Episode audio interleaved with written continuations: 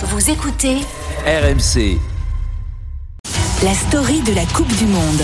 Avec Thibaut Texer. Bonjour Thibaut. Bonjour Charles, bonjour à tous. Le Ghana s'est offert hier un répit dans ce mondial en battant la Corée du Sud 3 buts à 2.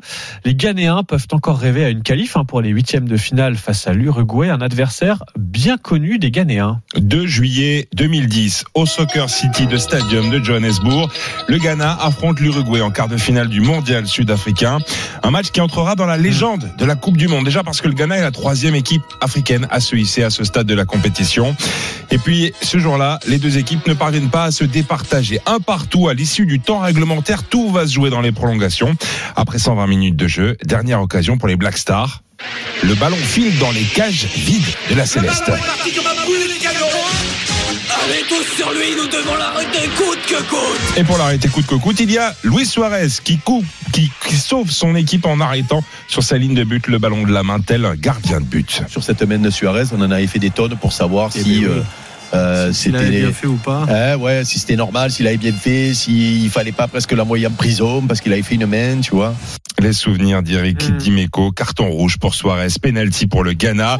Gian qui a déjà loupé deux penalties dans la compétition à l'occasion d'entrer dans l'histoire. L'attaquant s'élance et touche la transversale. Ça se finit au tir au but. Le Ghana est éliminé 4-2. On pense à l'histoire finie, mais 12 ans plus tard, le Ghana a l'occasion de prendre sa revanche. Vendredi, les coéquipiers de Jordan Ayou auront l'occasion de décrocher leur billet pour les huitièmes de finale face à l'Uruguay. Ça représente quelque chose d'énorme, euh, surtout pour le peuple ghanéen. C'est clair que ça va être un très très gros match.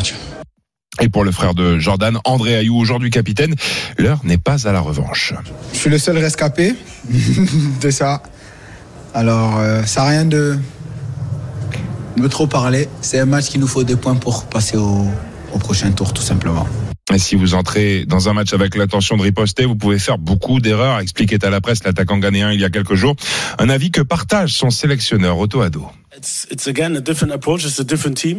C'est une approche et une équipe différente. Cet événement est arrivé il y a longtemps et je crois fermement que si on ne cherche pas de revanche sur ce genre de choses, parfois on reçoit encore plus de bienfaits.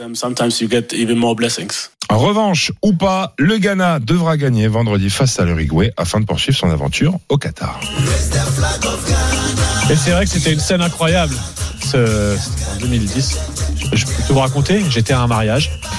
Et la moitié de la salle était en dehors de la salle de la salle des, des fêtes pour regarder justement euh, sur, les, sur les téléphones. À l'époque on captait mal on était en 2010 et pour suivre ce- cet Uruguay euh, Ghana c'était incroyable cette scène. Bah, le débat existe encore aujourd'hui. Est-ce que Luis Suarez a bien fait l'histoire lui a donné raison l'Uruguay s'est qualifié Ah, c'est un héros. de la C'est un héros. euh, Ouais, mais c'est un acte ça. terrible d'anti-jeu. Évidemment, c'est devenu un héros dans son pays pour ça.